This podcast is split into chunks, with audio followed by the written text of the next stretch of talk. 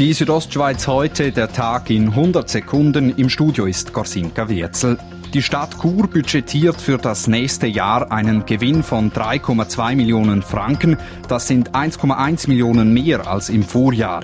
Stadtpräsident Urs Marti sagt, wir dürfen ein Budget vorlegen, das schwarze Zahlen hat. Wir sind investitionsfähig. Aber auch hier im Detail muss man heranschauen, man muss immer den Job machen, sonst äh, geht es schnell in die andere Richtung. Im nächsten Jahr sollen rund 55 Millionen Franken investiert werden, unter anderem in das Großprojekt Sportanlage Eisball. In Chur dürfen einige Wände bereits legal mit Graffiti verziert werden.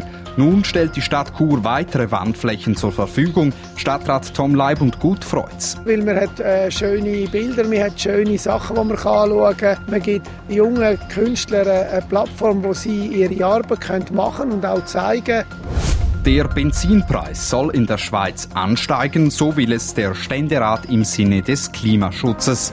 Konkret um maximal 12 Rappen.